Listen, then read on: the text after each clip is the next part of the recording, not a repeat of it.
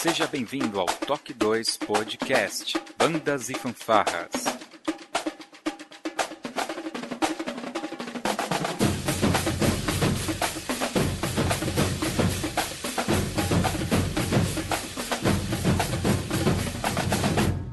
No ritmo da vida, na batida do coração.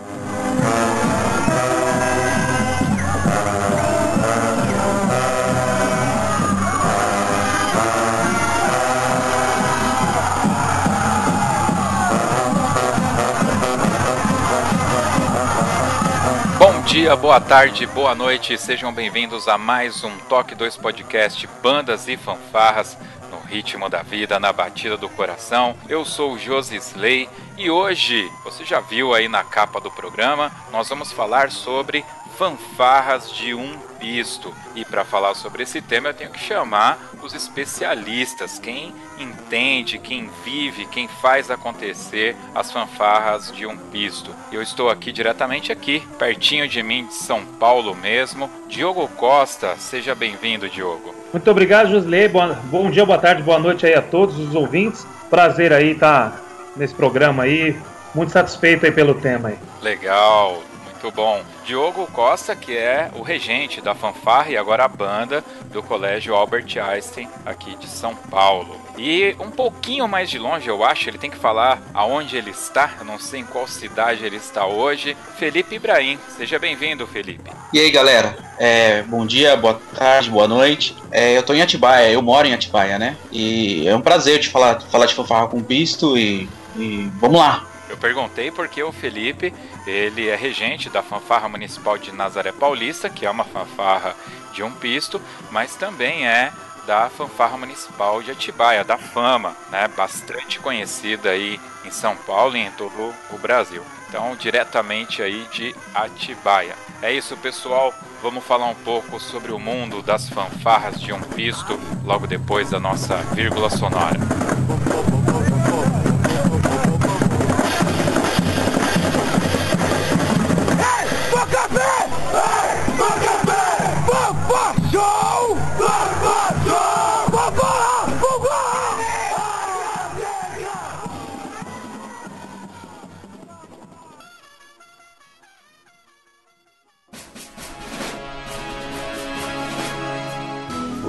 Está ouvindo o podcast do Toque 2 Bandas e Fanfarras, do site toque2.com.br. Curta nossa página no facebook.com.br toque2, siga-nos no Twitter pelo arroba toque2 e também pelo Instagram toque2 ou entre em contato conosco através do e-mail contato@toque2.com.br. E se você gosta do nosso trabalho e deseja nos ajudar a produzir um conteúdo com qualidade cada vez melhor, acesse o apoia.se/toque2 e veja como contribuir.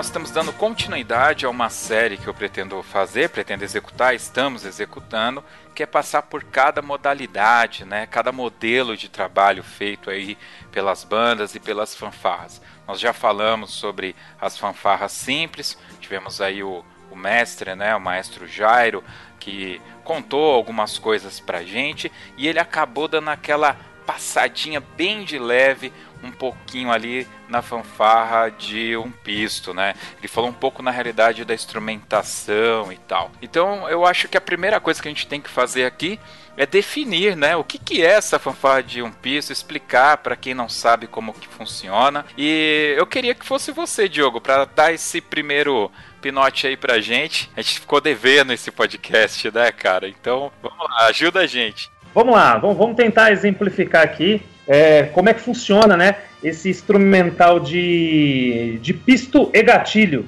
né? Que é o que se usa hoje, né? Lá atrás, nos anos 70, anos 80, eles usavam a corneta de um pisto. Então era a corneta é, tinha um pisto, ela não tinha o gatilho. Depois ali no meio existem várias lendas sobre isso. Se adotou o gatilho também, que é uma, uma volta, né? Como se fosse uma volta de afinação, você usa como uma válvula ali para você também ter as posições. Então vamos imaginar o seguinte: vamos imaginar um trompete. O trompete ele tem as sete posições. O instrumento de pista e gatilho tem quatro posições. Tem a primeira, a segunda, a terceira e a quarta. Então você tem um limite ali de, de notas, né? E aí, consequentemente, de, de harmônicos para você trabalhar, que traz toda aquela, aquela dificuldade para você é, construir um arranjo, para você poder ensinar um aluno. Mas o instrumental de pista e gatilho ele, ele funciona dessa forma: é um instrumento com quatro posições. São as quatro primeiras posições do instrumental. Essas quatro posições que você fala, eu estou aqui raciocinando que você tem o, o, o, pisto aberto, o pisto fechado, e aí o pisto aberto com gatilho aberto e o pisto fechado com gatilho aberto? É isso mesmo. A primeira posição, nada, né? É a segunda posição que é o gatilho aberto. A terceira posição que é só o pisto apertado. E a quarta posição que é o pisto e o gatilho aberto. Certo. Esse gatilho ele é usado também pelas fanfarras simples, ou eu, ou é, eu estaria descaracterizando a fanfarra simples por usar um gatilho? Não, não, é isso mesmo. A fanfarra simples eles têm o gatilho, né? Eu não sou especialista em fanfarra simples, se eu falar aqui qualquer coisa que eu vou falar um monte de groselha, provavelmente. Mas é, é, é o gatilho funciona da mesma forma. É, a questão do gatilho é muito peculiar no instrumento nosso, né, de piso gatilho, porque a gente sempre fala assim, eu estou falando aqui, por exemplo, tem quatro posições do instrumento. Quatro posições, assim, tecnicamente falando, mas na prática você acaba fazendo trocentas posições, principalmente nessa posição da segunda, que é a posição do gatilho. Então tem notas que você vai deixar o gatilho todo aberto, tem notas que você vai deixar o gatilho mais ou menos aberto, tem outras que você vai deixar na metade, que a gente chama de correção, né? Você ficar corrigindo as notas. É, normalmente, assim, quando você compra o instrumento na fábrica, ele vem com a guiazinha embaixo, né? Que segura, né? Com, com as rosquinhas para o gatilho não, não cair no chão, né? Eu uso aqui um esquema com, com a galerinha aqui, que é qual é? Eu tiro a rosquinha, então o gatilho ele fica solto, justamente para o aluno não ficar se limitando de que ah, é, é, ali na, é ali e aqui fechado. Não, você vai ter que ficar corrigindo posição ali pra caramba. É uma das, das loucuras do instrumental de pista gatilho. Legal. Felipe, eu sei que você é um cara que escreve muito arranjo. A gente fez aquele podcast lá atrás, quem quiser ouvir, A Fama da Fama, tive a oportunidade de ir até Atibaia. Aliás, tem um ano, foi nas minhas férias do ano passado. Uh, e aí você contou a história lá da música do Brooklyn, que é uma música que a gente até conhecia já e tal, né? E você falando, eu falei, aliás, vou até lembrar direitinho aqui. Eu tava, eu elogiei aquele Malandramente, que é uma música que eu abomino, mas que vocês fizeram um arranjo lá em Atibaia que ficou muito bacana, né? Bom, sabendo que você mexe, gosta de, de inventar e fazer arranjo, quando você vai fazer o arranjo para a fanfarra de um pisto, você já vai pensando, o arranjo ele já tem que ser pensado nessa questão do gatilho, na, na é, no pisto para mim é óbvio, ah, essa daqui faz tantas notas, mas tem a questão do gatilho, você escreve que o cara tem que abrir o gatilho, o, como, como que é a mecânica de você fazer um arranjo para uma fanfarra de um pisto, cara? Então, você tem inúmeros é, problemas, como o Diego colocou aí, a questão das correções e tudo mais. Então você tem inúmeros problemas é, que vai acontecer na hora da execução das peças. O que a gente tem que tentar fazer? Tentar resolver o máximo de problemas que você vai ter na execução, já na construção dos arranjos. É, além do que o Diogo falou das correções que você tem que fazer de um pouco mais aberto, um pouco mais fechado, existem é, determinadas montagens de, de instrumentos diferentes. Então, tem cornetões que são montados de uma forma que eles vão te dar uma afinação melhor nos, nos médios e graves, né? Elas vão estar mais afinados. Tem cornetões, por exemplo, trombones, que eles vão te dar uma afinação melhor do si bemol para cima. Então você já tem que começar a dividir diferente. Começa pelo conhecimento do material que você vai ter, né? Então sacar bem o que cada, é, cada montagem vai te permitir fazer. É, baseado nisso, você tem que tentar ficar naqueles tons mais confortáveis, né? Que é o é, os trompetes é, Dó maior, Sol maior e as relativas menores desses, desses, dessas tonalidades. Se você te, fugir muito disso, se tiver que usar muita é, posição, principalmente assim, é, não natural, você vai conseguir, a sua execução não vai ficar legal. Né? Então você tem que tentar é, resolver o máximo de problemas que você pode ter na sua execução já na, na parte de, de construção dos arranjos. Né? A gente já constrói já pensando nisso. Por exemplo, tem determinadas tonalidades que é, o mi natural, por exemplo, das tubas, no, no, praticamente a gente não consegue chegar. Então você evita é, tonalidades que é, você tenha que utilizar isso. É, por exemplo, eu tinha um problema muito grave de si bemol é, no meu sousafones, si bemol baixo.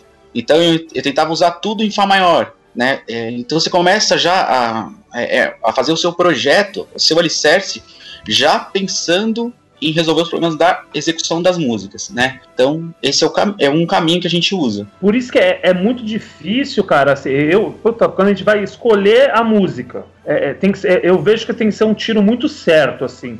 Porque é muito complicado, cara. Você vai sentar assim, é muito gostoso, você aprende muito. Eu, particularmente, aprendi muita coisa tendo que escrever para fanfarra, porque é um desafio, cara. Você, por exemplo, você vai querer tocar um, o, notas assim, por exemplo, você tem o harmônico que está na tuba, por exemplo, e você não vai ter é, o do grave, por exemplo. Você tem que ficar tipo oitavando essas coisas.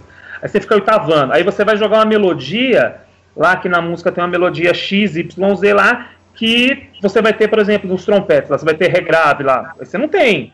E nem tudo dá para você ficar oitavando. Aí a gente tem que fazer as coisas que o, o, meu mestre ensinou, né? São as mentiras, né? Você tem que ficar adaptando, de repente, melodia, coisa do, é, é para você não descaracterizar, descaracterizar aquela frase, conseguir deixar tudo mais ou menos coeso, para encaixar sem fugir dos harmônicos e com o limite que o instrumento te traz. Então, assim, é, eu falo, cara, escrever para fanfarra é uma escola. Você aprende de tudo. Por exemplo, é. é eu, pego, eu pego até por agora, né? Pô, fui, fui fazer o, o, nesse, nesse ano de 2018, fui fazer o da Vician Vision, por exemplo com a fanfarra. Cara, foi assim, muito tempo para conseguir encaixar tudo que eu poderia fazer com instrumental. Porque além de você encaixar toda a parte é, harmônica e melódica, você tem a parte técnica, como fazer aquilo. Então você também tem esse limite. Então, como você faz é, é, para que não fique tudo muito tudo simples? Você tem que ousar também. Isso acaba é o que traz o gosto, esse desafio de fazer alguma coisa que eu vou falar com pisto. Eu acho que isso é o mais legal, assim. É, é bem. É exatamente o que o Diogo colocou. Por sinal, Diogo, é, ficou muito boa a peça, hein? Foi é. muito legal, cara. A música é linda demais, né? E, mas foi uma, uma ótima adaptação. Realmente tem, tem músicas que não acontecem, não acontecem. E, e, a experiência que a gente tem de quando você está transcrevendo uma peça, tá ficando lindo no, no, computador, aí de repente você chega em um trecho e encavala tudo, você não consegue sair dali. É, é. E tem uma, uma diferença entre a fanfarra simples e a com pisto. É, a simples, ela tem aqueles. Eu não trabalhei também, não sou especialista, mas mesmo tendo os jogos de, de cornetas tal, as notas existem, elas estão ali. Já para fanfarra com pista, ela não existe. Você tem que se virar sem aquilo, né? Uhum. Exatamente, não dá, não dá. Não, você chega num, num faz tenido para uma tuba você não consegue, não tem o que fazer, não tem como você improvisar. E aí você acaba, às vezes, perdendo um, um repertório por causa disso, né? Exatamente. Eu costumo dizer que, assim, às vezes, a, a, quem, quem é, é, é, músico, assim, que não conhece banda, conhece fanfarra, né? me pergunta assim, mas como é que é? Uma vez eu estava num grupo de casamento tocando e aí tava um cara, o pianista, perguntando, mas como é que funciona esse instrumental, assim, né? Eu mostrei um vídeo para ele e queria saber, eu falei assim, ó, oh, meu, imagina você tá com seu piano aqui e tá faltando trocentas teclas. É mais ou menos isso, você vai tocar desse jeito, vai fazer as coisas assim. Mas como é que você faz? Eu falei, ah, meu amigo, são anos. Mas é, é, funciona é. mais ou menos assim. É você pegar um piano e tá faltando assim, tá tecla, você não tem essa tecla, você não tem essa, você não tem a outra, você não tem um monte de nota. E toca. Boa sorte. É legal que o, o pessoal sempre me pergunta, né? Pô, mas tem fanfarra que toca músicas, né? Porque aqui na minha cidade só nós só temos aquelas fanfarras de toque, né? Que vocês devem lembrar, aquelas fanfarras bem antigas, assim, né? Eu não diria nem antigas, que elas ainda existem, né? Em, em localidades onde os maestros não evoluíram para é, a, a, as fanfarras como vocês muito bem sabem fazer, né? E aí eu uso justamente o piano como exemplo. Eu falo, ó, imagine que você tem várias cornetas em várias tonalidades e como se cada corneta fosse uma tecla do piano. Então, quando você vai fazer um arranjo, você, quanto mais variedade de cornetas você tem, você vai conseguir fazer a música melhor. E aí, pegando esse gancho, eu pergunto para vocês: é, nas fanfarras de um pisto, vocês também têm esses blocos, é, é, cornetas em Mi, em Fá, em Dó, em Ré, sei lá? Vocês têm blocos por tonalidade das cornetas? A gente vai mudando muito as concepções durante a, nossa, nossa vida, né? Eu comecei em 2000 e a gente tinha, eu tinha uma maneira de, de fazer. Aí, com o tempo, você vai adaptando mais ou menos ao grupo que você tem. Eu já trabalhei, por exemplo, eu já trabalhei com outras, tentei trabalhar com outras afinações, tipo algumas cornetas em, em sol, para tentar algumas passagens, só que não fica natural, né? É, muda toda a relação. É, e você imagina assim, umas notas elas não afinam dentro de uma mesma tonalidade para todos os instrumentos. Agora você imagina mais tonalidades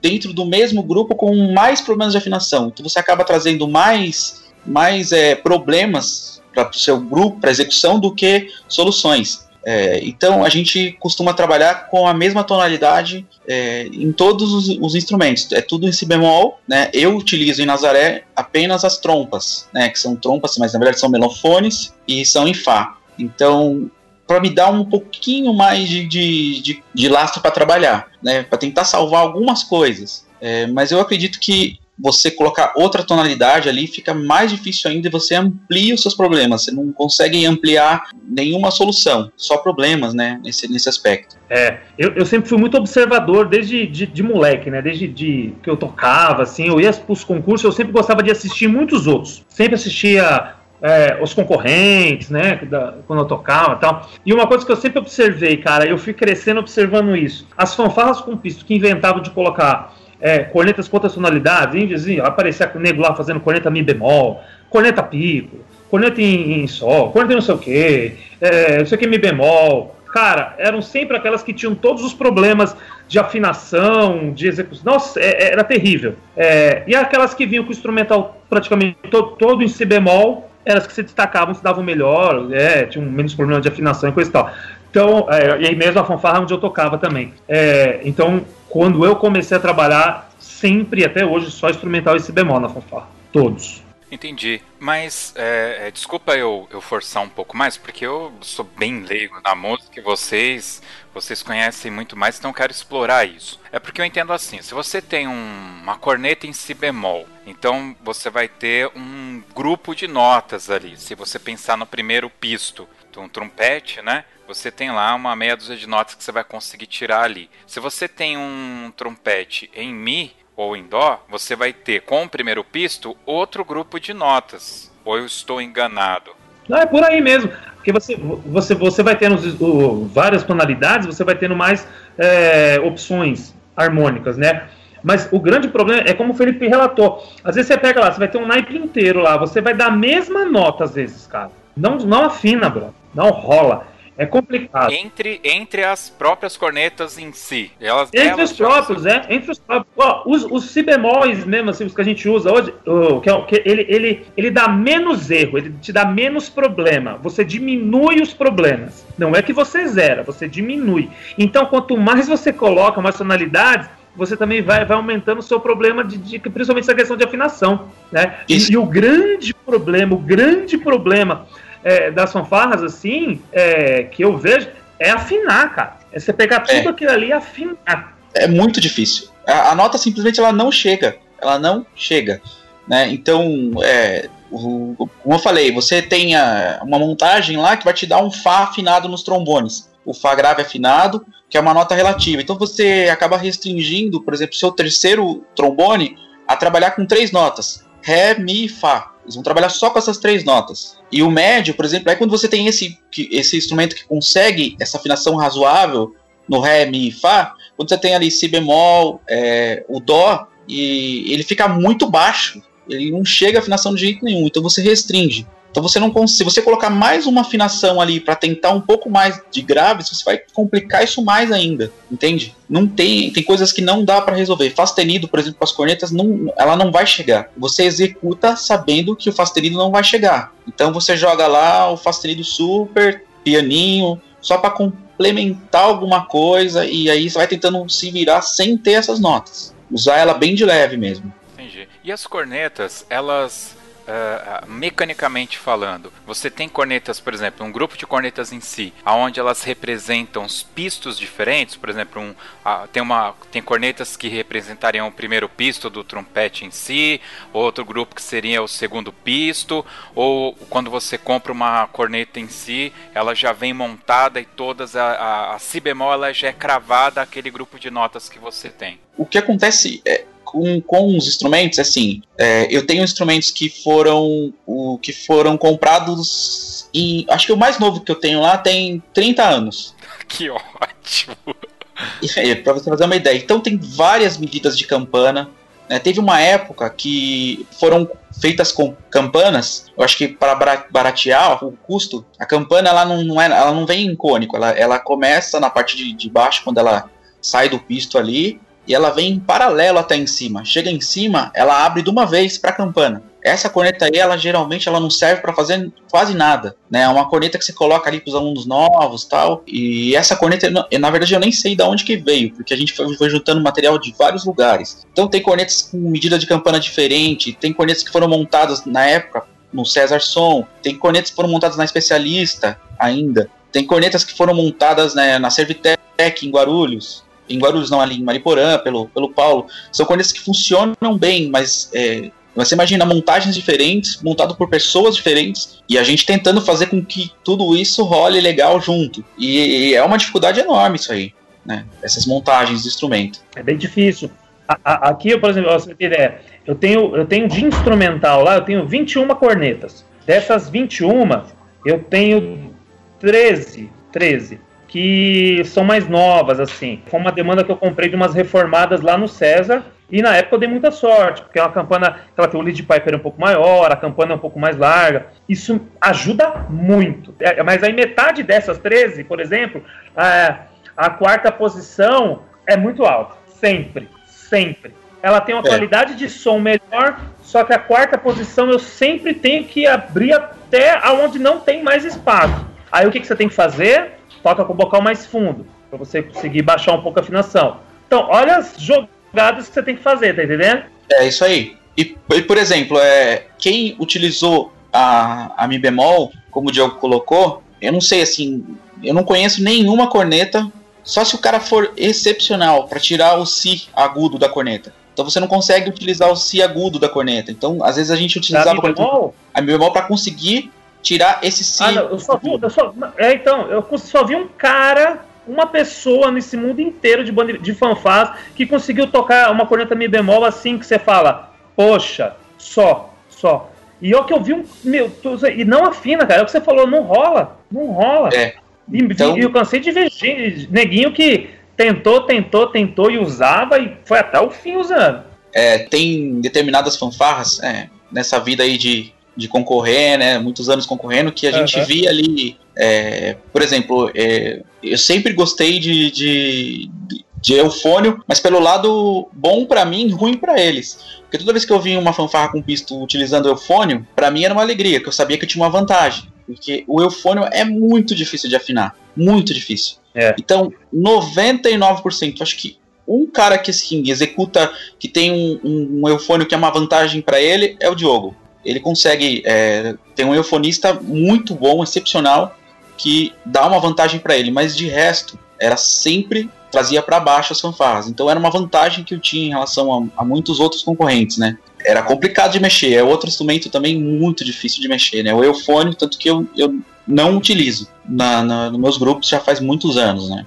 É, essa parte de, de formação das fanfarras, até uma coisa interessante, é, se não me engano, foi em Santa Isabel. A gente teve um momento ali atrás que vocês estavam reunidos, eu me aproximei e vocês estavam batendo alguns papos lá e eu pesquei alguma coisa ali. Vocês, pelo que eu entendi, vocês também acabaram eliminando alguns instrumentos e focando mais, né? Por exemplo, você falou aí do volume, acho que foi o Diogo, do volume de, de, de cornetas que vocês têm e tal. Uh, vocês ainda usam, por exemplo, é melhor, vocês ainda picam para ter vários naipes, flugelhorn, trompete, eufone você já falou que não usa muito, mas uh, a própria trompa ou algum, trom algum instrumento que se aproxime do que seria o som do trombone. Como que tá a formação das fanfarras de um pisto hoje? Vocês, pelo menos vocês, né, que são campeões, vocês estão é, limando e usando menos tonalidades, ou melhor, menos formação e, e, e pluralidade de instrumental,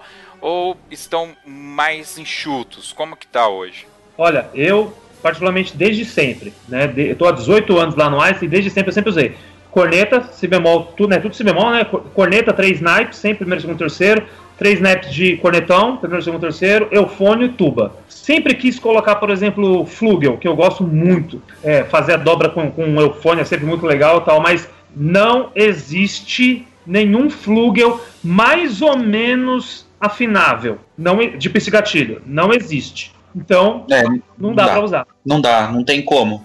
Não tem como. Quanto menos, melhor. É, eu uso as trompas para me dar uma alternativa. E mesmo assim, eu tenho usado trompas é, como as meninas são novas, têm sido novas, né, que tem rodado muito alunos. Ou as trompas elas estão me dando um ganho maior ali é, em relação ao terceiro trompete, por exemplo, né, porque você consegue ir até o mi. Abaixo do mi você não consegue mais para terceiro trompete. Então eu consigo ganhar um pouquinho mais de graves ali com a trompa fazendo uma, uma voz ali, mas eu vou perder na afinação. Isso já tenho, já tenho consciência, né? É, mas no máximo isso, né?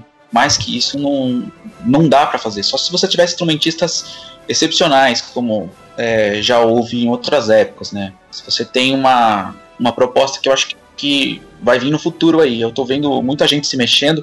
Acho que pro futuro pode acontecer muita coisa boa aí na categoria, né? Mas apesar de tudo, cara, eu vou falar, apesar de toda essa dificuldade que a gente coloca, é, eu particularmente eu gosto muito de trabalhar né, com fanfarra. Eu comecei com fanfarra com pista, né, é, tocando, trabalhando. É, é, é, como eu falei, principalmente na, escrevendo, dando aula, é, você tira leite de pedra, cara.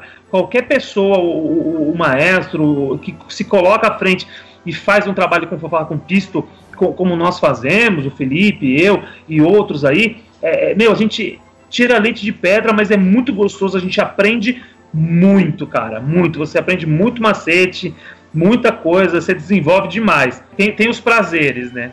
Mas você trabalha, é um cobertor curto. É exatamente o que o Diogo colocou. É isso aí.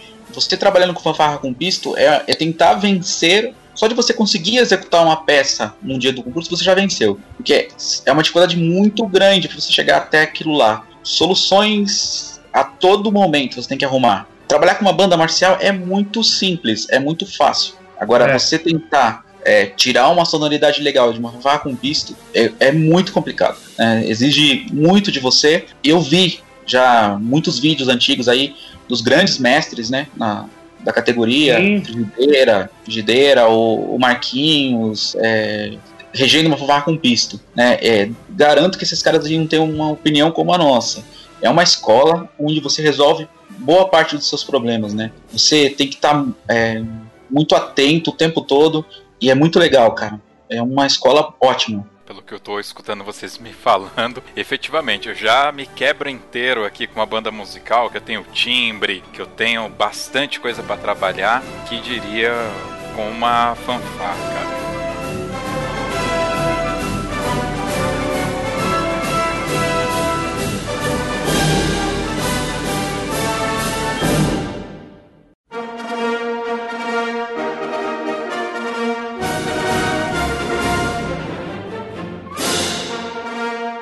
A gente falou bastante aqui e a gente acabou indo muito mais pro lado do campeonato. Vocês citaram aí campeonato, né? A gente, eu tive o prazer de estar no campeonato de Nazaré Paulista e foi um confronto maravilhoso ver Albert Einstein e Nazaré Paulista que puxa, cara, foi muito bonito de ver aquilo lá. Mas existe o trabalho do dia a dia tem lá um postezinho que tem que inaugurar, tem uma festa de paz que alguém pediu para ir lá tocar uma musiquinha, uma Ave Maria para fazer uma homenagem pro, pro pessoal.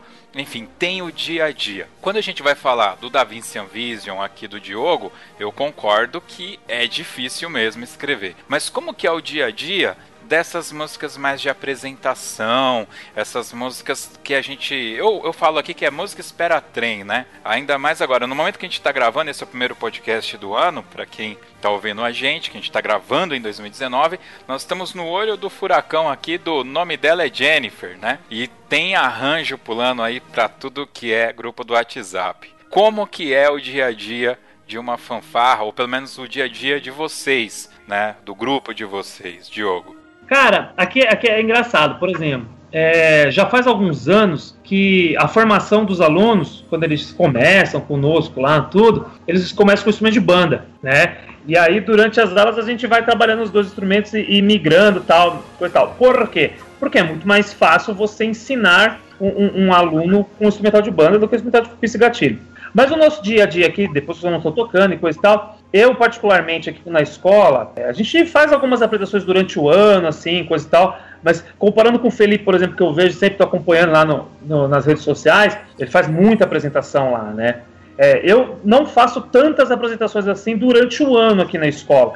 Eu não chego a fazer 10 apresentações aqui durante o ano na escola, não chego nem perto disso. É, até porque eu faço os ensaios, alguns, muitos ensaios eu faço no espaço aberto, então tá todo mundo sempre vendo lá. Então a minha rotina aqui de repertório, coisa assim, eu tô sempre passando coisas para eles lerem, sempre, sempre, porque você aprende a ler lendo, cara, é tocando ali na hora, passando, não adianta ficar fazendo aula de leitura, ele aprende lendo. Então eu tô sempre passando música para eles e focando muito no, nos repertórios do, dos concursos. Eu acabo focando muito nisso, né? Nesses repertórios à parte, eu sempre trago algumas coisas diferentes para eles, né? Trago uma música mais popular, trago uma música mais erudita, trago às vezes alguma composição própria também minha. Eu gosto de escrever bastante coisa, eu gosto de escrever muito, trago para eles tocarem. É, mas sou muito sincero que eu não foco muito no, no, no, que está tocando aí, não. O que ele está tocando aí, ele vai ouvir lá no celular dele, na casa dele, na banda, na fanfarra, eu foco muito na, na questão de, de, uma educação musical, assim, sabe? Eu, é, eu sou meio xarope, né? É, então eu foco muito na questão da educação musical, de que eles possam ouvir e tocar coisas diferentes que eles não vão ouvir no celular deles, que eles não vão ouvir em casa.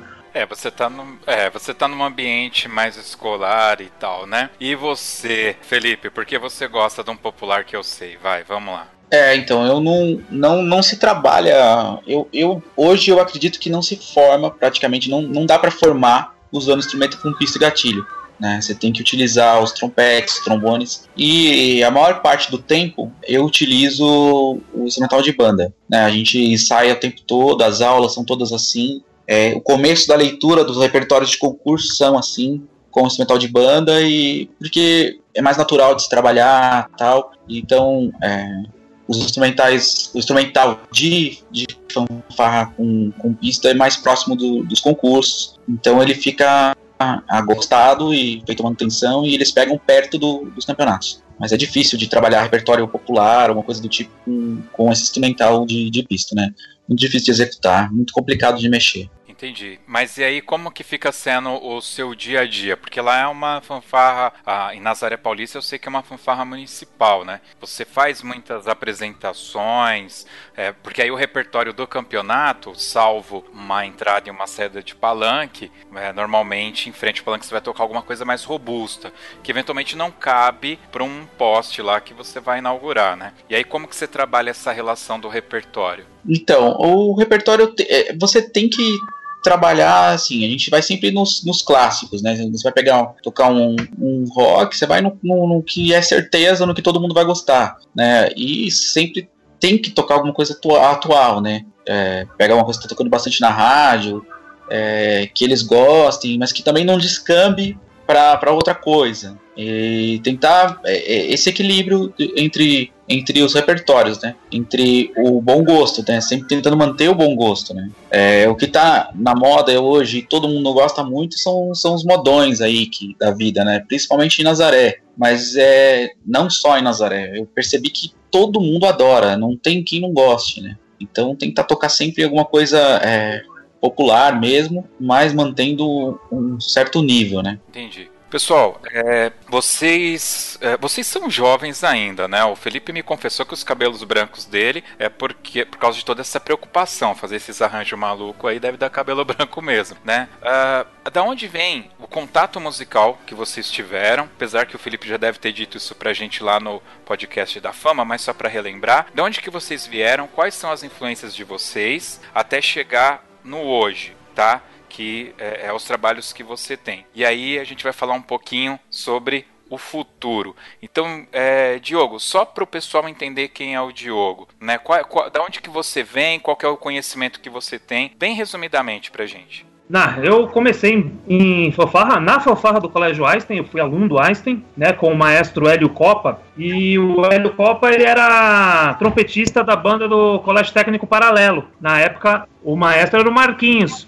Então ali acabou que o Hélio me levou para para tocar no Noé Azevedo, comecei a tocar no Noé Azevedo, fiquei lá praticamente a vida inteira, lá em Nucion, é, e aí estudei na ULM, estudei também com outros professores particulares, né, fiz aula com a Silvia, fiz aula com, com o Robson, com bastante gente aí do meio, e desde 2001 eu estou aí à frente do, da fanfarra do Einstein, então minha formação foi tanto dentro de banda e fanfarra, né, estudando principalmente com Marquinhos ali muitos, muitos, muitos, muitos anos, a vida inteira, e na MESP e também com outros professores. Então, minha formação, eu venho desse mundo aí, bandístico, operístico, camarístico.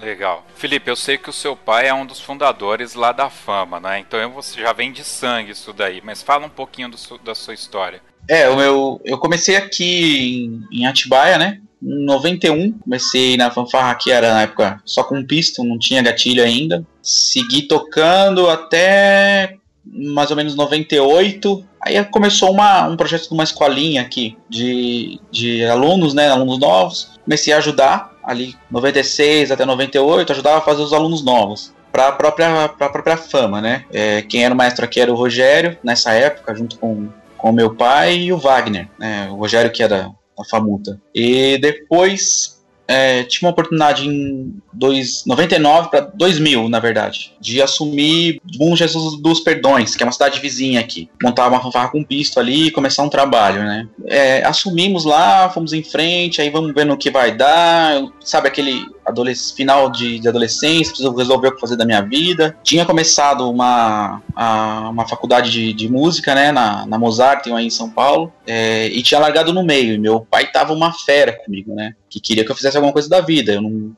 eu não queria mais tocar. Eu achava que, como trompetista, não dava mais pra. Não tinha mais vontade de tocar e tal. E o que eu queria era trabalhar com fanfarra e comecei esse trabalho em Perdões, em 2001. E aí foi vindo um resultado aqui, outro resultado ali, até que em 2001, 2000 a gente foi 2000 campeão nacional, 2002 campeão nacional, foram vindo, vindo os títulos, vindo os títulos. Quando eu vi, eu tava na frente da fama, isso em 2003, junto com o próprio, próprio Rogério, né? Meu pai já tinha morrido em 2002, e de lá para cá foi, foi, foi tudo deslanchando, mas assim, eu fui aprendendo muito fazendo, né? É, estudando por aqui mesmo, e aí vai tentando, faz, faz de novo, aprendendo com os próprios erros, né? E, e eu não tive muita oportunidade de, de sair, porque acabei assumindo trabalhos muito cedo, né? E não tive muito essa oportunidade de estar tá saindo daqui para fazer por conta das próprias coisas que a gente assumiu por aqui, né? Mas eu acho que caminhou tudo bem e foi uma, uma, tem sido uma,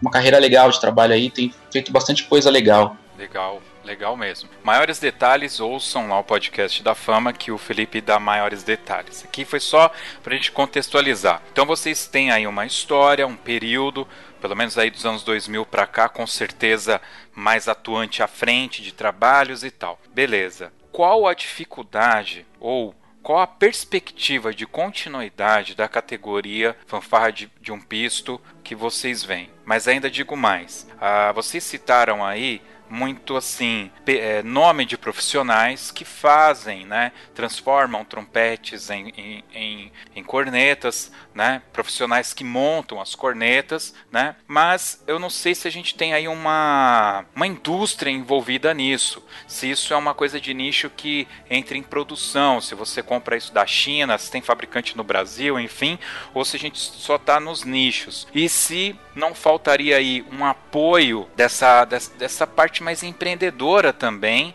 nessa visão e investimento na categoria de bandas de fanfarras de um pisto, né? E se isso também não seria e quais outros seriam os problemas que essa categoria enfrenta? Ó, vamos lá. Quem, aqui no Brasil, quem faz instrumento de, de gatilho é a Veril, tá? Mas assim, olha só como. Aí nós vamos ver. Se eu for comprar uma corneta lá hoje, eu vou pagar uma corneta a mesma coisa que eu, compro que eu pagaria num trompete, ou até mais, tá? Então você imagina, o cara que tá lá, vamos pensar numa escola, uma prefeitura, ou quem seja lá que for, quem está à frente, vai querer montar um negócio desse, vai querer montar um grupo. Ué, você colocou lá, você tem uma corneta, vamos exemplificar aqui, hipoteticamente, você tem uma corneta de mil reais e o trompete de mil reais. O que, que você vai comprar? Porque cagas d'água você vai comprar a corneta de pista gatilho? Financeiramente não compensa. É, eu acho que isso é, isso é um ponto. O, o, que salvou nos últimos anos algum, algumas corporações que ainda se mantinham é, por exemplo, no César você tinha.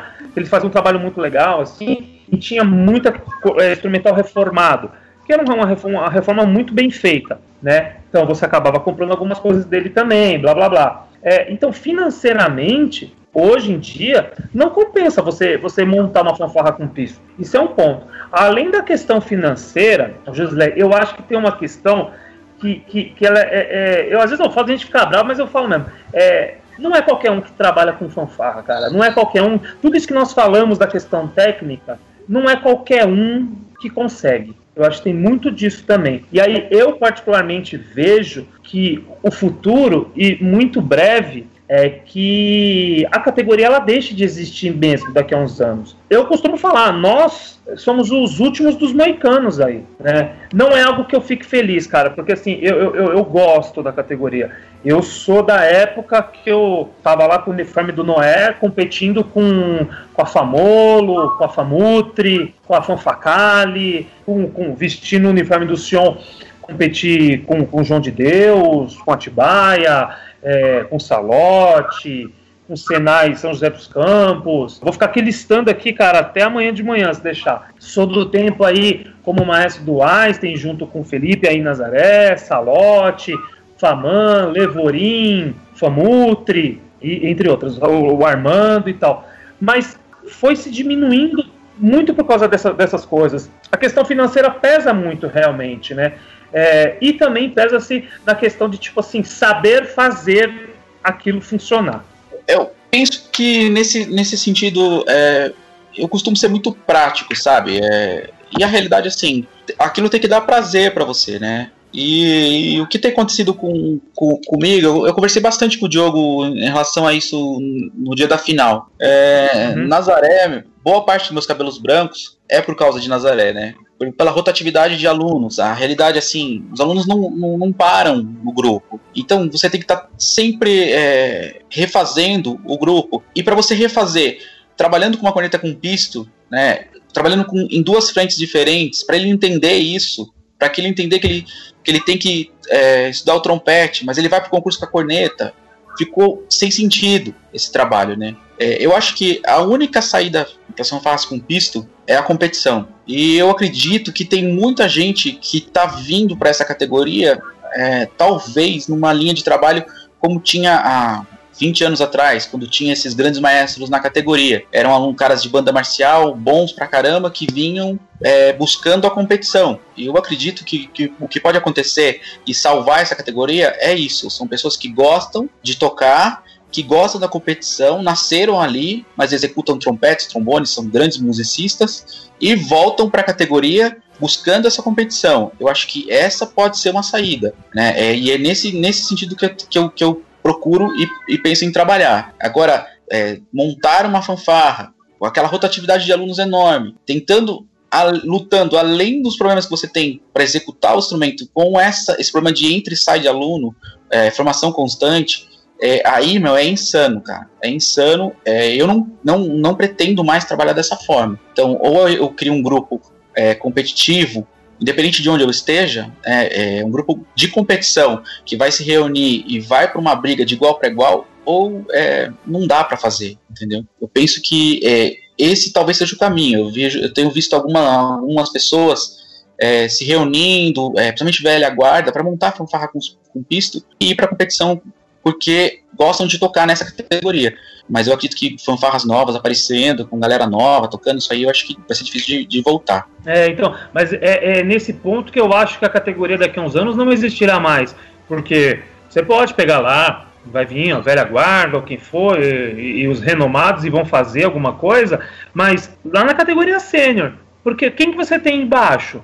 Não, não, tem. Qual, qual, não tem. Qual, qual fanfarra com pisto infanto que tem? Eu tinha aqui no Einstein e já não tenho mais, né? Fanfarra infanto. É, você tem a fanfarra é, da capela lá, que é juvenil, molecadona grande, mas só tem ele. E logo, logo vai ele perigar, ele vai ter que subir para sênior também. E, então, é, isso é uma coisa que, que é muito triste isso, porque eu sou do tempo que, meu, tinha, você tinha lá, por exemplo, um, um, um, um, um dia de carreiras inteiro só para fanfarra com pisto. Você tinha um final, uma final de estadual um dia inteiro só para fanfarra com pisto. Mas são outros tempos, né? São outros tempos. Agora eu desculpem, por favor, mas eu, eu, vou só dar uma cutucada, mas não é nada pessoal, não. É, quando a gente falou sobre fanfarra simples, na minha visão, a fanfarra simples ela seria uma ferramenta para você estimular a música, né? E aí levar esses músicos a crescerem dentro de uma categoria e, e eventualmente al alçarem tocar um instrumento. Então o cara começa com uma corneta lisa e lá na frente ele vai ter um trompete lá com os três pistos, vai querer ser um músico profissional, sim ou não, enfim, uma banda marcial, uma banda tereréu. Só que na, no que vocês me falaram hoje, eu percebo que existe aqui a fanfarra simples. Aí você tem que ensinar o trompete com todos os pistos para depois trazer o cara para a fanfarra de um pisto, né? E não, não, não necessariamente. Isso é, isso é uma coisa que, que, que a gente faz pela condição. Eu já formei, quando não tinha, formei muito aluno com experimental de fanfarra com pisto também. É que é, é um outro processo. Mas é possível, você faz isso normalmente. Porque eu entendo assim, vai. Vou pegar aqui a primeira posição do trombone lá, que seria, sei lá, o primeiro piso. Não, nem é o primeiro piso, né? Seria tudo solto ali. Eu consigo dar umas 4, 5 notas ali, tal. Então eu entendo que na corneta o garoto vai aprender a tocar meia dúzia de notas com aquela corneta. Então, para mim, sou leigo, tá? Pelo amor de Deus, é importante dizer isso. Me parece que é razoável dizer que teria que ser mais fácil para ele entender e tocar aquela meia dúzia de notas e depois na execução ficaria eventualmente um pouco mais fácil, até porque eu teria uma limitação até de articulações possíveis para aquele para aquele músico, né? É que na, é, do jeito que vocês estão falando, me parece que ele na realidade precisa ter um conhecimento maior e informático eu diria que ele vai ter que fazer um downgrade para poder executar na fanfarra de um pisto, né? Não, mas não é isso. É que assim, por exemplo, hoje, a gente está falando aqui, numa realidade que nós temos hoje. A gente tem um instrumental de banda e tem um instrumental de fanfarra. Para você entender, por exemplo, se eu estou ensinando lá um aluno lá para tocar trompete, por exemplo, o aluno lá não tem embocadura direito, ele vai soprar com a boca mais ou menos frouxa, então ele vai tirando as notas mais graves. Ele, óbvio, ele vai tendo mais dificuldades e com o tempo ele vai conseguindo tirar notas mais agudas e com mais qualidade, certo? Então você consegue, por exemplo, ensinar uma, uma melodia por um aluno, vamos pensar aqui, tá? Estou falando assim, a grosso modo, pelo amor de Deus. Então você vai pegar um aluno aqui agora, que você vai fazer dó, ré, mi, fá, fá, fá no trompete. Entendeu? Dó, ré, mi, fá, fá, fá, beleza. Ele vai conseguir fazer lá no trompete, porque ele tem o dó, tem o ré, principalmente, tem o mi, tem o fá.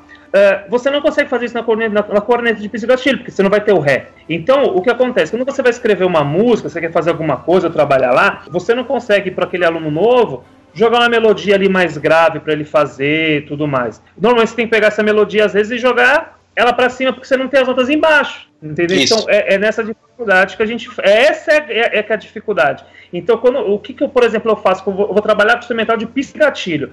Cara, o que eu mais. o que eu procuro fazer? Trabalho de nota longa com as notas graves muito tempo com o aluno. A gente começa a subir nas notas por posição, então, primeira, segunda, terceira, exercício de flexibilidade. E eu, particularmente, as primeiras músicas dos meus alunos, todas eu escrevo. Eu componho todas. Eu não pego nenhuma música que existe. Eu componho todas. Por quê? Porque eu vou fazer aquela composição daquelas duas, três primeiras musiquinhas para eles, é, sabendo a qual é a altura que aqueles alunos, até a qual altura, que, a região que eles chegam. Ah, pô, meu aluno ali, ele chega até o Lá. Então eu vou fazer um, uma música que ele vai fazer até o Lá. Então, é essa que é a questão. Quando é um instrumental de, de, banda, por exemplo, você pode pegar uma música mais legal e o que, que, você. Você não precisa oitavando a parte para cima. Ele vai tocar melodia ali grave, porque ele tem as notas ali. Então, Essa que é a questão na diferença, por exemplo, de uma iniciação.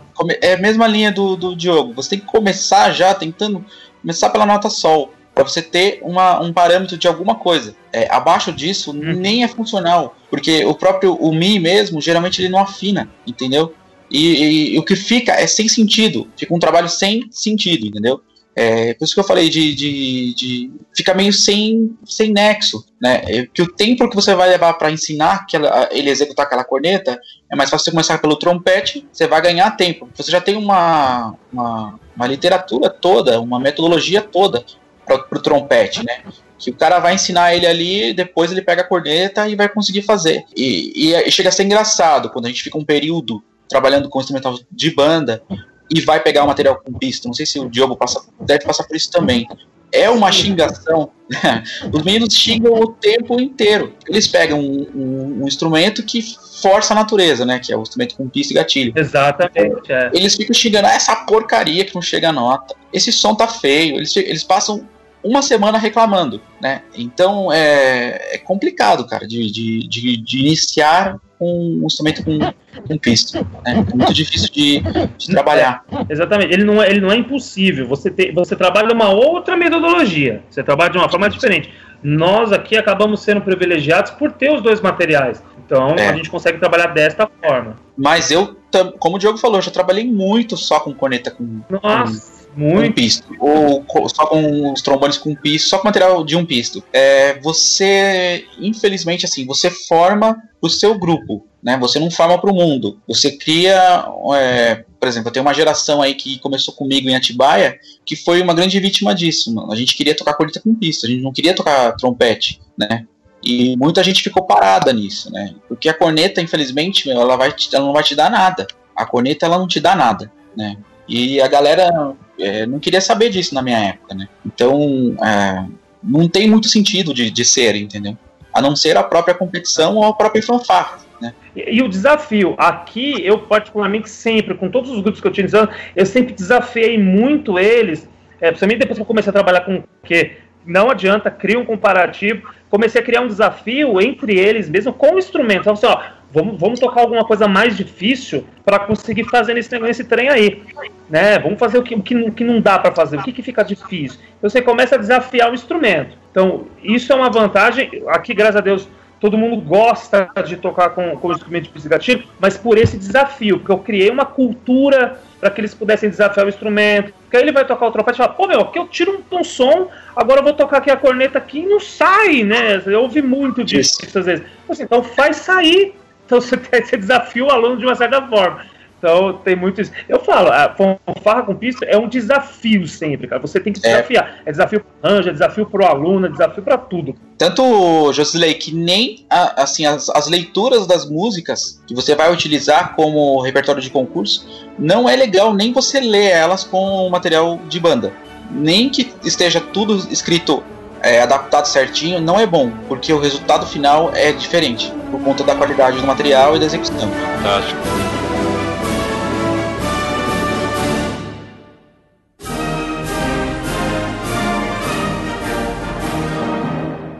Felipe, é, um passarinho me contou que Nazaré Paulista vai deixar de ser fanfarra, cara. Fala um pouco, porque a gente falou bastante aqui das dificuldades e tudo, né? Mas isso vai se concretizar? Vocês pretendem faz, continuar nessa mescla? Você tem essa disposição do Diogo? Diogo é guerreiro, cara. Diogo é guerreiro demais. Eu. A gente chegou no limite. A última apresentação como, como fanfarra com pisto foi na final do circuito ano passado. Né? A partir desse ano, é banda marcial. Banda marcial, a gente está discutindo talvez a abertura de uma categoria infantil ou no máximo infanto-juvenil. Eu preciso é, maximizar o tempo que eu fico com os meus alunos, porque ele é curto, né? principalmente numa cidade assim pequena, sem tantos recursos, sem tantas oportunidades. Eu perco muito aluno, então eu preciso ganhar o máximo de tempo possível, preciso encaminhar esses alunos da forma mais rápida possível. Então eu entendo que a categoria de banda marcial é o caminho mais rápido para eu jogar esses alunos no mundo e eles enxergarem que eles podem ter uma oportunidade de, de, de ser um trompetista, um trombonista. E eu sinto que, eu, que a gente é, não tá me dando isso a fanfarra com pisto, né? Não tem me dado isso, não tem sido prazeroso para mim é, por conta dessa rotatividade toda e eu sou muito competitivo. Não é o ganhar o perder, né? é, é a vontade de, de, de, estar na briga, né? E eu não tenho sentido isso por conta da rotatividade de alunos. Então, é, são vários motivos. Esse motivo de não ter esse, esse tempo é o principal. Não ter o tempo para manter esses alunos comigo e fazendo com que a gente seja competitivo e ao mesmo tempo dê uma oportunidade para eles de estudarem e, e a Nazaré passará para a banda marcial nesse a partir de 2019, né? Vocês já vão concorrer no circuito esse ano já como banda marcial, então? Vamos, tá, é uma reestruturação muito grande. Nós retornamos ontem, né? Ontem foram os primeiros é, ensaios. Eu tenho uma base já de alunos novos a gente talvez saia só para final. Eu quero fazer sem pressa esse ano, sabe? Ser um, um ano bem, bem pensando na, na reestruturação mesmo. E, e, eu acredito que vai ser uma tendência, né? e eu, eu acho que eu estou largando atrás já, né? É, em vista que outras corporações já têm essas bandas montadas. O Diogo mesmo já foi o campeão do, do da categoria Infanto, né? É, tem uma porção de bandas muito boas aparecendo, novas. E eu vou pagar por esse tempo que eu demorei para começar esse novo trabalho. Mas é, eu acho que já passou da hora, né, de mudar essa mudança de categoria para Nazaré, né? Legal. Diogo, não acredite em nada que ele tá falando. No próximo campeonato você vai perder para ele, tá? não fique esperto não. Os dois olhos abertos, amigo. É, é papinho. Mas ó, não quer dizer que a gente vai deixar o Diogo em paz, né? É, ah. É, a gente está com outros projetos aí de, de fanfarra com piso também, mas é visando a própria competição. É, a Red saiu no ano retrasado, né? Que é um projeto que a gente tem aqui com os alunos da própria Fama e os ex-alunos de Nazaré, uma união de, de, toda a galera da região aqui. Né, leva o nome do meu pai, né? Fanfarra Reginaldo de Ferreira. Todos aqui somos meio filhos dele, né? Na, na categoria e a gente deve continuar aí no encalço do Diogo, né? Nessa perseguição aí ao Einstein, que para mim hoje é a melhor fanfarra com pisto do Brasil, né? Vocês têm alguma visão? É, eu não acompanho, tá? Mas vocês têm visão da categoria fanfarra com pisto nível Brasil? Existe isso lá no sul, no nordeste? Eu não escuto falar muito isso na região Nordeste, Norte. Tal, acho que já ouvi alguma coisa no Sul, mas não tenho nem certeza. Vocês têm alguma visão? Existe, não existe? É forte, não é forte? Cara, eu sei que tinha aqui no Rio e eu, eu, eu vi uns vídeos já, nunca vi presencialmente, mas já vi vídeos da fanfarra, acho que, acho que já não tem mais, mas é Ipiranga aqui no Paraná, mas que eu me lembre assim, agora você falando assim, só. É, eu acho que já deixou de existir. Né? No Nordeste mesmo, eu tenho alguns amigos que trabalhavam com fanfarra com pisto e a categoria foi tirada do, do, do, campeonato, acho que foi em Recife, foi tirado lá do, do Pernambucano, passaram todas para a banda marcial também. Eu acho que somos os últimos. É, é os últimos dos moicanos, cara. Caraca, será que vai? Vamos saber aí cenas do próximo capítulo. Vamos ver, vamos ver. Bom, pessoal, eu acho que a gente conseguiu falar bastante aqui sobre o que é a fanfarra com pisto, as dificuldades que nós temos, e vocês passaram aí bastante a experiência individual de vocês em dois trabalhos que tem aí a diferença de um estar dentro de um colégio, o outro ser um trabalho de prefeitura, né? Então, a gente está caminhando aqui para o final. Eu sei que estava legal, mas brincando, brincando, já bateu uma hora aqui de papo. Então, vamos lá. Uh, Diogo, fica à vontade para fazer a sua conclusão, os seus agradecimentos, dar aquele toque aí pro pessoal, enfim, fica à vontade, o espaço é seu. Valeu, obrigado. Eu queria aqui falar um pouco, né, pegar, você vou falar um pouquinho demais, eu acho, eu vou tentar ser sucinto, mas falando de fanfarra com pista, eu queria aqui é, aproveitar, falar para todas as gerações aí, né, que estão que estão ouvindo esse programa, é, as de ontem e as de hoje, essas gerações, e não deixar de lembrar das grandes fanfarras que, que, que o nosso meio já teve. Eu acho que muito do que a gente tem hoje no nosso meio vem dessa história forte das fanfarras, né?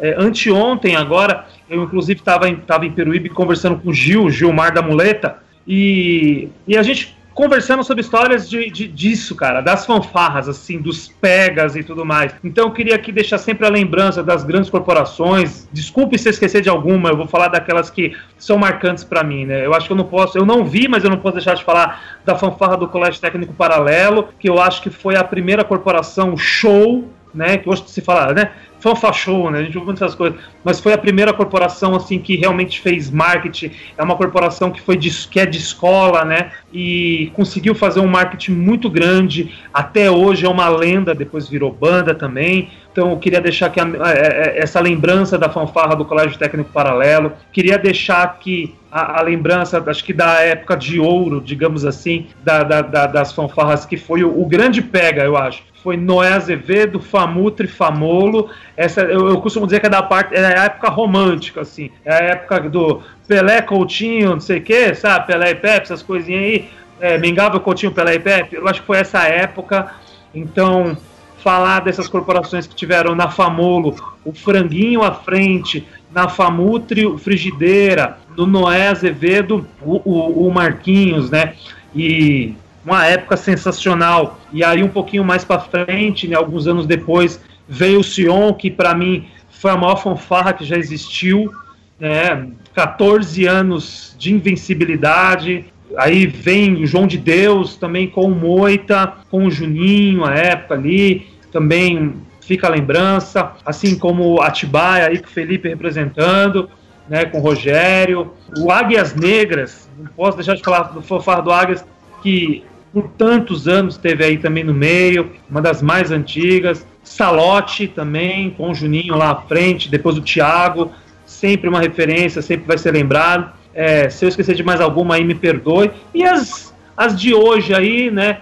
Nazaré, Einstein, Levorim, Faman, Armando, fica aí a lembrança, o meu abraço, porque são. Todas essas são exemplos são exemplos que eu acho que a gente não pode esquecer.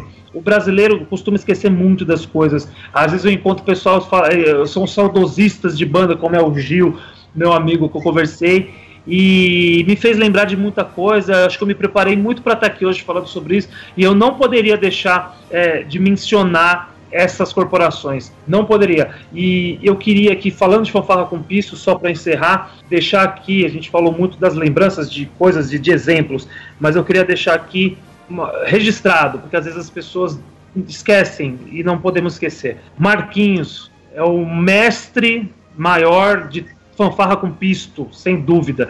É, de 88 até 2005, ele perdeu um concurso com fanfarra e fez sempre trabalhos que são exemplo. Então eu queria deixar aqui uma menção honrosa a todos esses que eu citei aqui e deixar um grande abraço a todos os meus alunos, meus amigos que estão ouvindo aí. Muito obrigado pelo convite. Legal. É, depois de tudo isso que o Diogo falou, é, passou um filme na cabeça aqui de 1994. Eu tinha 14 anos, é, sentado na guia em frente a um palanque em Socorro, assistindo um pega entre Fanfacali, Tremembé, Noé e Afamolo. Cara, quem, quem viveu essa época, meu, aquilo era uma escola. Era demais aquilo lá, cara. Aquilo era. Qualquer um poderia ser campeão, ser quarto lugar, quinto lugar. É, essas fanfarras eram demais mesmo, cara. Era fora de série. Lembro muito bem dessa época. E meu, eu falo pro Marquinhos até hoje, quando a gente tem alguma dúvida sobre alguma coisa, sobre como escrever alguma coisa, sobre como resolver algum problema, pega um vídeo do Sion que você vai aprender. Você vai, você vai ver o que é uma fanfarra com pisto e o que você pode é, resolver, como resolver, tá tudo ali. É, é história, é enciclopédia das fanfarras com pisto. O cara era demais mesmo. Eu sei como concorrente. Lembro uma vez, a gente era moleque, tava começando e e até tava eu e uns outros amigos e, e ele tava com o Sion. E aí um dia ele, a gente conversando, ele falou assim: Ó, oh, Felipe, um dia eu vou ensinar para vocês é, como ganhar um concurso sem ter como ganhar esse concurso. E nunca ele respondeu isso pra gente. Né? A gente até hoje eu, eu tô curioso de saber como fazer isso, né? E, mas o cara é realmente, eu concordo com o Diogo. Eu sou fã, cara, de, de grandes apresentações, assim. É, sou fiel ao, ao, meu. a minha parte, a parte artística da coisa, né? Eu gostei muito. É, foi muito boa a disputa na, na, final do circuito, porque foi gostoso ver o Einstein do começo ao final sem errar, sabe? É, a peça tocando muito, porque isso eu me sinto valorizado quando eu vejo isso, entendeu? Eu sinto que vale a pena o que a gente tá fazendo, né? E esses caras aí, é, poxa, que, quanta história, cara. Eu é, me emociono de lembrar também dessa, dessas fanfarras desses, desses mestres aí trabalhando e a gente tenta, tenta colocar em prática o que a gente aprendeu com eles, né? Ah, sem dúvida, sem dúvida. Foi, é, foi bom. É, o Diogo falou, a gente é concorrente desde 2001, né, Diogo? É. Desde o comecinho, cara. Puxa vida, cara. É isso aí. É isso aí, pessoal. A gente falou aqui um pouquinho sobre fanfarras com pisto. Espero que a gente tenha colaborado de alguma forma. Esse programa não termina aqui, ele continua nos comentários, nos nossos grupos, na nossa fanpage e também nos nossos, em todas as nossas redes sociais. Fiquem à vontade para comentar. Se você quiser complementar alguma coisa, pode mandar um e-mail para contato@toque2.com.br falando você esqueceu disso, vocês erraram nisso. Fiquem à vontade e o seu e-mail entra na próxima leitura de comentários. É isso aí, valeu. Vamos agora para as nossas dicas culturais.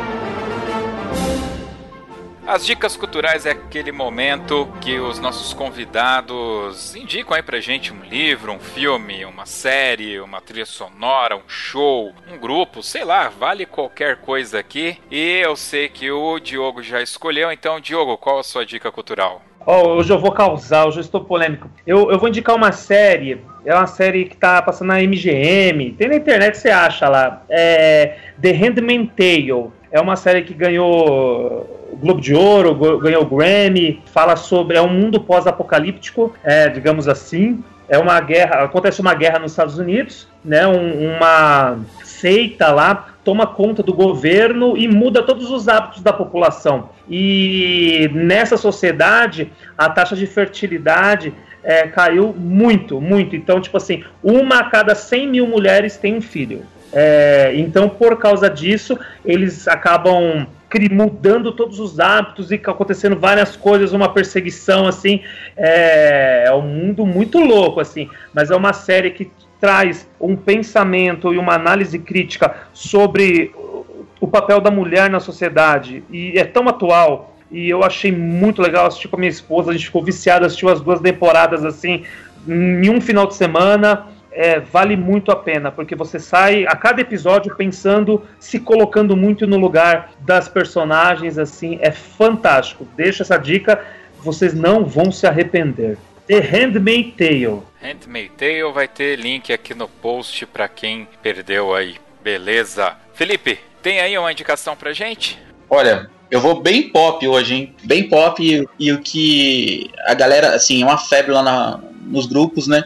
E todo mundo assiste e a galera comenta muito lá na entrada e é bem polarizão mesmo, né? A última temporada do Game of Thrones mesmo. Vamos ver o que vai acontecer, qual o desfecho da história. Então, é, é a dica. Quem não, não assistiu ainda, que eu acho que é difícil alguém que ainda não assistiu. Mas eu é... não assisti ainda, cara, tá na minha lista, eu preciso assistir isso, bicho. Isso é um desvio de caráter, o Diogo. Eu sei, cara, eu já fui xingado pela humanidade por causa disso. Cara, é, é, Game of Thrones é. Só tem um problema, Diogo. Depois que você assistir Game of Thrones, tudo fica sem graça, cara.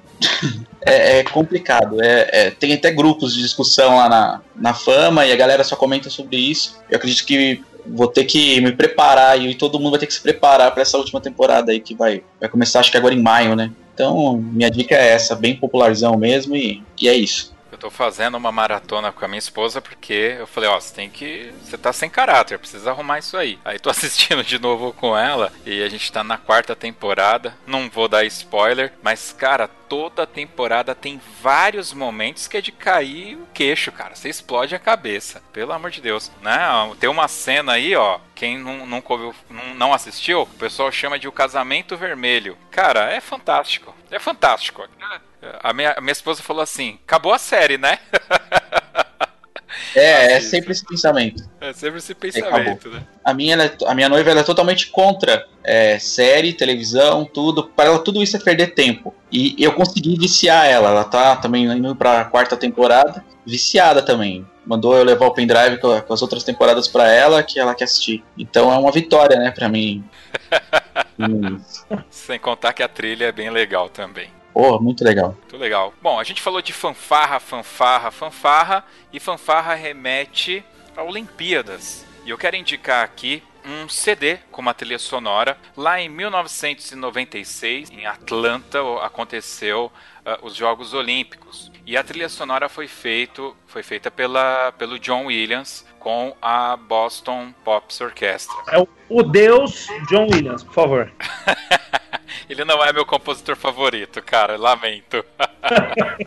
Mas eu gosto do estilo dele, né? Então ele compôs uma peça chamada Summon the Hero, né? O chamado dos heróis. E na época foi lançado um CD, Summon the Hero, né? Regência do John Williams com a Boston Pops, onde tem várias versões de músicas é, com arranjos do John Williams, né? Então tem o, o, tema das Olimpíadas, que é o Summon the Hero, né? E tem, por exemplo, a parada das carruagens do Ben-Hur, só que com arranjo dele, né? Que é a composição do Miklos Rosa. Tem a Carruagens de Fogo, que é do Vangelis, só que com arranjo dele. E cara, esse CD ele é fantástico. E o que é que aconteceu?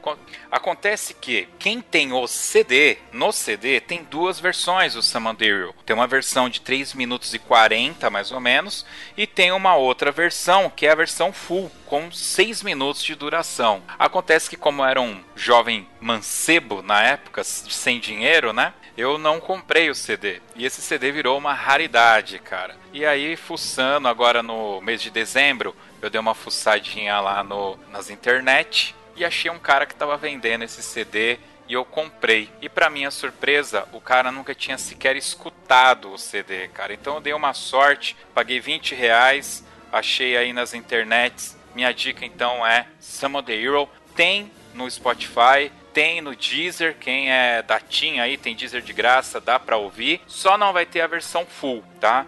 A versão full você só vai encontrar no próprio CD. Mas fica aí a minha dica cultural. Escutem, Summon the Hero, cara. É fantástico. Todas as trilhas, é pra você colocar da primeira à última e escutar tranquilão. É isso! Vamos agora para o Toca na Pista.